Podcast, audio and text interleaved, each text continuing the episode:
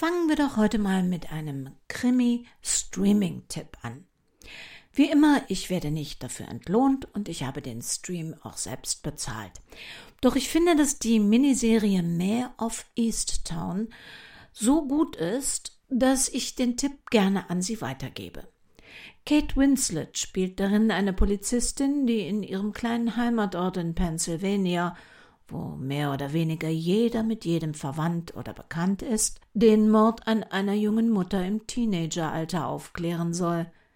Gleichzeitig belastet sie aber auch der ungeklärte Vermisstenfall eines anderen Mädchens. Endlich mal keine gestylte FBI-Mannequin-Type als Ermittlerin. Denn Kate Winslet beweist hier viel Mut zur unfotogenen Normalität. Wenn Sie Krimis wie zum Beispiel Broadchurch mögen, dann werden Ihnen die sieben Stunden Folgen von Mayor of Easttown gefallen. Bei Amazon ist die SD-Version für 16,99 zu kaufen. Bei Sky, Magenta und iTunes ist sie auch im Programm. Aber wir müssen ja noch ein paar andere Sachen klären. Narben. Ein Kriminalroman von Henrietta Pazzo in zehn Episoden. Eine Produktion des Krimikiosk Verlages Petra Weber in Köln. Musik Adagio von Tommaso Albinoni. Sprecherin Petra Weber. Sie hören Episode 8.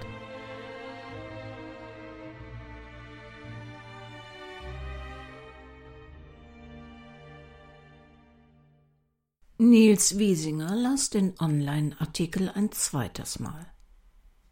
Diese Putzfrau war ein Fake. Aber wieso? Betriebsspionage? Sie war nicht mal in die Nähe von relevanten technischen Geräten gekommen. Sie hat auch nicht versucht, sich einzuhacken. Sie hatte sich nicht mal ins WLAN eingewählt. Die echte Kati Recker war im Internet klassisch präsent und sehr leicht zu finden. Sie nutzte kein Avatarbild, sondern ein Foto von sich mit Hund. Und ihr Profilbild entsprach weder bei Instagram noch Facebook dem der Frau, die hier Caroline beim Einpacken geholfen hatte. Dafür zeigte die Gesichtserkennungssoftware einen anderen Treffer zu dem Foto, das er vor seinem Tor an der Sprechanlage gemacht hatte. Barbara Manott. Sie war zwar vorsichtig und hatte keine Bilder von sich ins Netz eingestellt, doch in einem Online-Artikel über den Mordversuch an ihr hatte der Verfasser ein älteres Pressefoto von einem Anwaltsball ergattert, auf dem sie ganz klar zu erkennen war. Wahrscheinlich hatte sie selbst diesen Artikel und das Foto noch nie gesehen, lag sie doch bei dessen Erscheinen schwer verletzt im Krankenhaus, die Frau schien eigentlich seriös. Und warum sollte eine Anwältin, auch wenn es so aussah, als habe sie die Kanzlei inzwischen aufgegeben, bei ihm spionieren? Ja, klar, vielleicht war sie so abgebrannt, dass sie jetzt putzen gehen musste. Aber warum dann unter dem Namen einer anderen Frau? Caro ließ sie wiederkommen. Diese Frau hatte sie zum Lachen gebracht. Seit langer Zeit hatte Caro mal wieder laut gelacht. Er hatte sich fast erschrocken, so fremd war ihm der Klang ihres Lachens vorgekommen. Dann war er in eine tiefe Traurigkeit verfallen. Er liebte seine Frau, und sie liebte ihn, ohne jeden Zweifel. Sonst hätte sie all das nicht ertragen. Er wusste, wie sehr sie auch das Haus liebte, und er hatte ihr versprochen, es nicht zu verkaufen. Was war nur aus ihnen beiden geworden? Wo war ihr Glück hin? Er hatte es vertrieben. Er hatte alles versucht, sich zu ändern, aber es war ihm nicht gelungen. Er hasste diesen angstvollen Blick, den Caro ihm zuwarf, wenn es wieder besonders schlimm wurde. Ihre Resignation, wenn er ihr versprach, er würde sich doch schon noch ändern, er könne sich ändern. Er brauche keine psychologische Hilfe. Caro hatte diese falsche Putzfrau in die neue Wohnung bestellt. Er hatte ihr nicht gesagt, wer sie wirklich war. Vielleicht konnte er so herausfinden, was diese Manotte wollte. Caro war so arglos. Er würde es ihr später erzählen, wenn er wieder allein mit ihr war.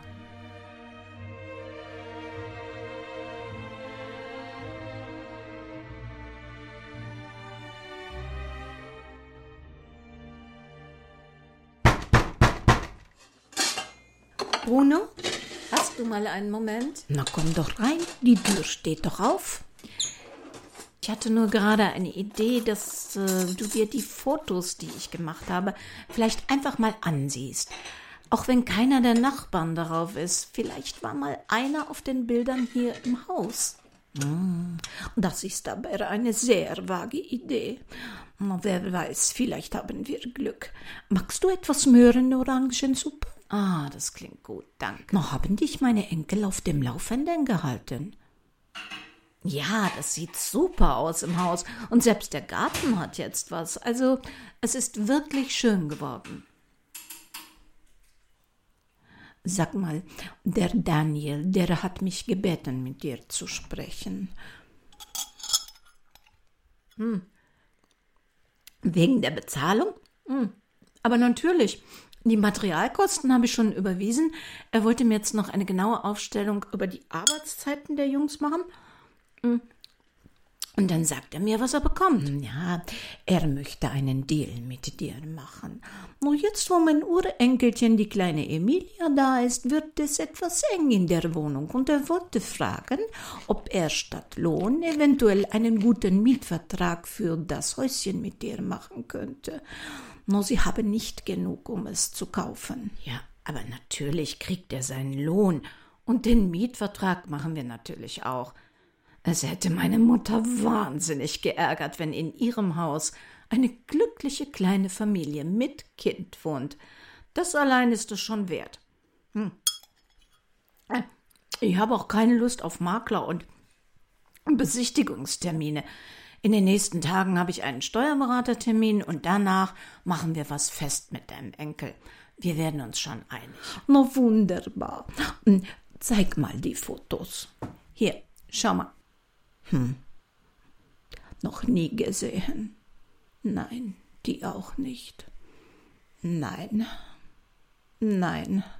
No Moment. No, das gibt es doch nicht. Das ist doch Norbert. Norbert wer? No, Norbert Wolfram, mein Nachbar.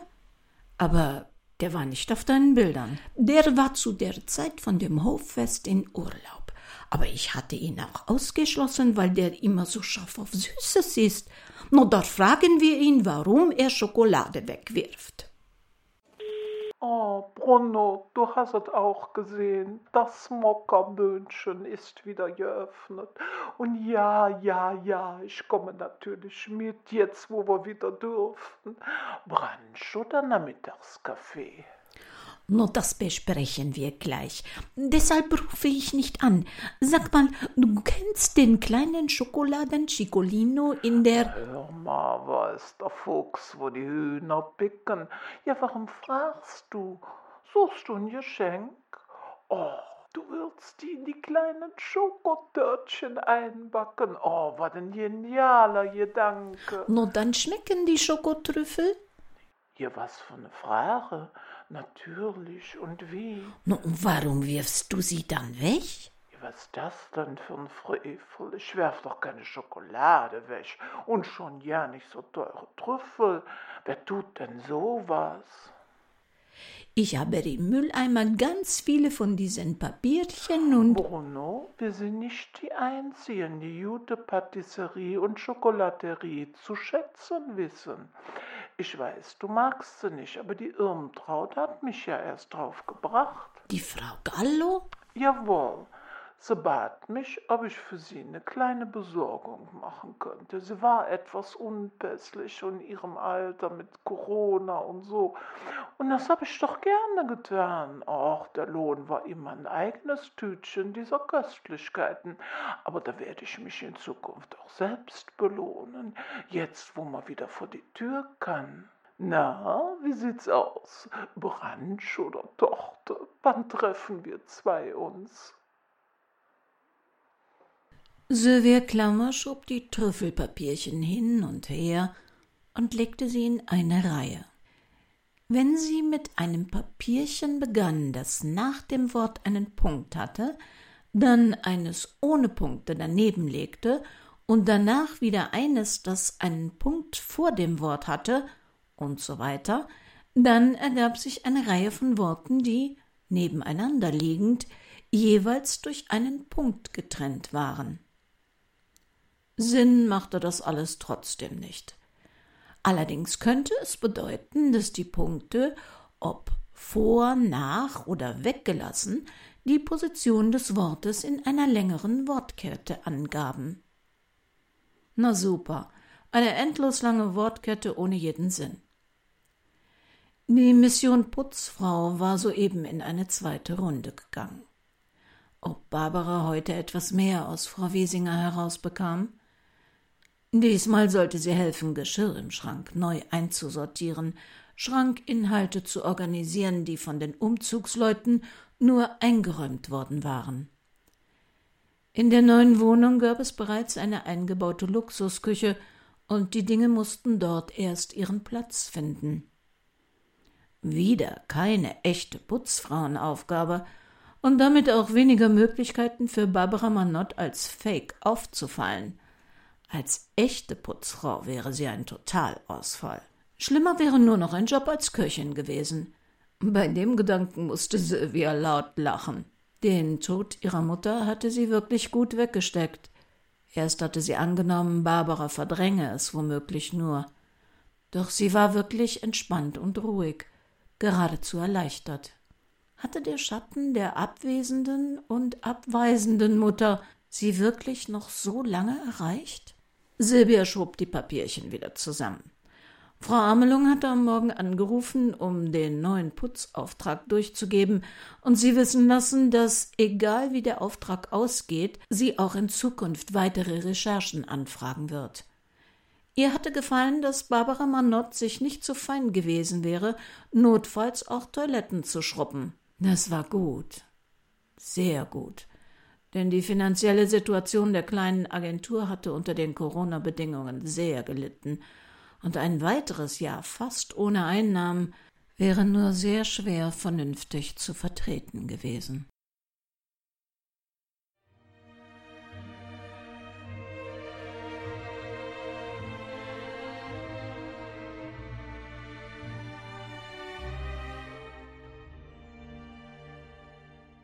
Das Auto hatte die Schranke problemlos zur Anlage und bis zum Parkplatz passiert. Und diesmal war Barbara sofort ins Haus gelangt. Das war ein Unterschied zu ihrem letzten Putzarbeitsplatz. Ein Concierge hinter Panzerglas, der sorgsam prüfte, ob sie angemeldet war, und ein paar Kameras, die jeden ihrer Schritte verfolgten, erinnerten allerdings wieder sehr an ihren ersten Einsatz. Diskretes Sicherheitspersonal, das sich fast erfolgreich bemühte, unsichtbar zu bleiben, und ein elektronischer Sicherheitsausweis, der auch die Freigabe für den Fahrstuhl und ein paar Flurtüren gespeichert hatte, waren neu. Nur so aus Spaß hatte Barbara versucht, in einer anderen Etage auszusteigen. Wir bedauern, Sie haben leider keine Freigabe für diese Etage. Sollte dies ein Irrtum sein, entschuldigen wir uns und bitten Sie, sich an das Sicherheitspersonal im Eingangsbereich zu wenden, damit wir unseren Fehler korrigieren können. Oha.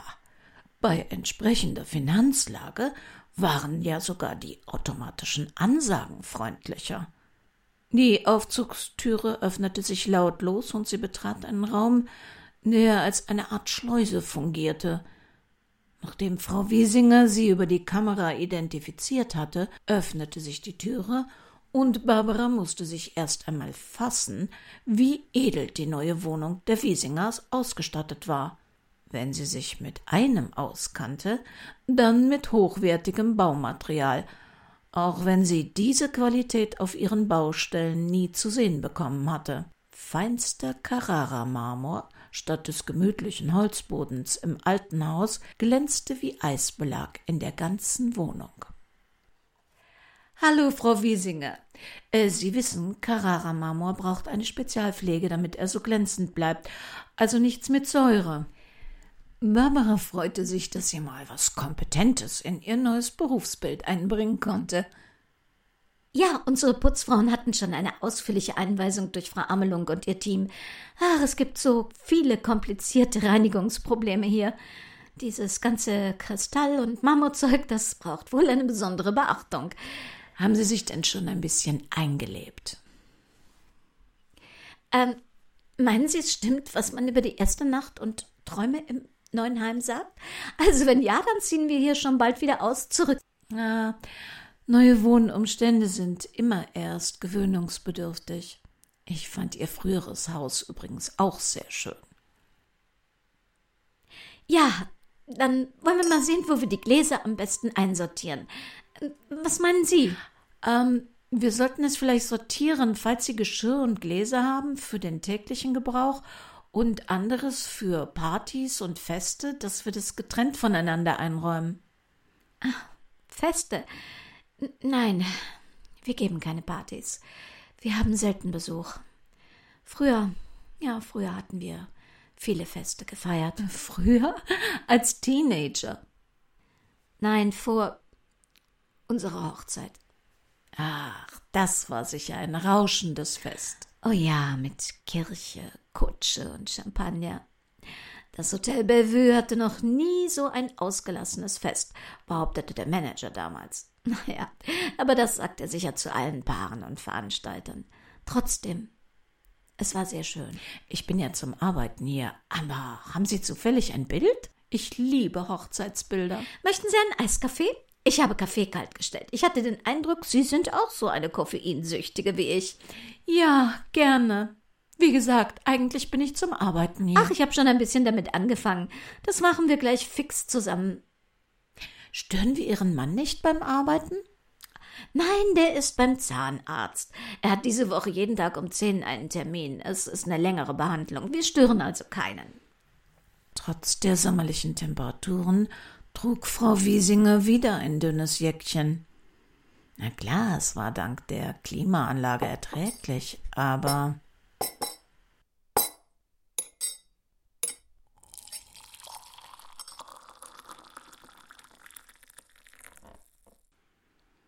Entschuldigung, das wollte ich nicht. Jetzt habe ich Ihnen den leckeren Kaffee über die Jacke gegossen.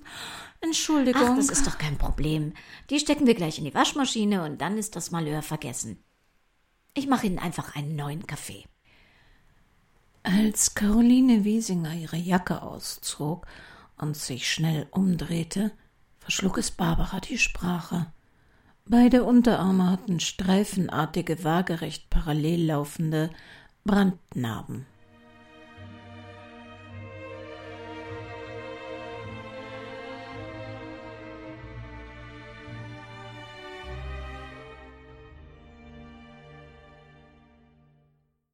Na, haben Sie eine Idee? Können Sie sich schon vorstellen, wie alles zusammenhängt? Wenn nicht, dann hören wir uns in der nächsten Woche wieder.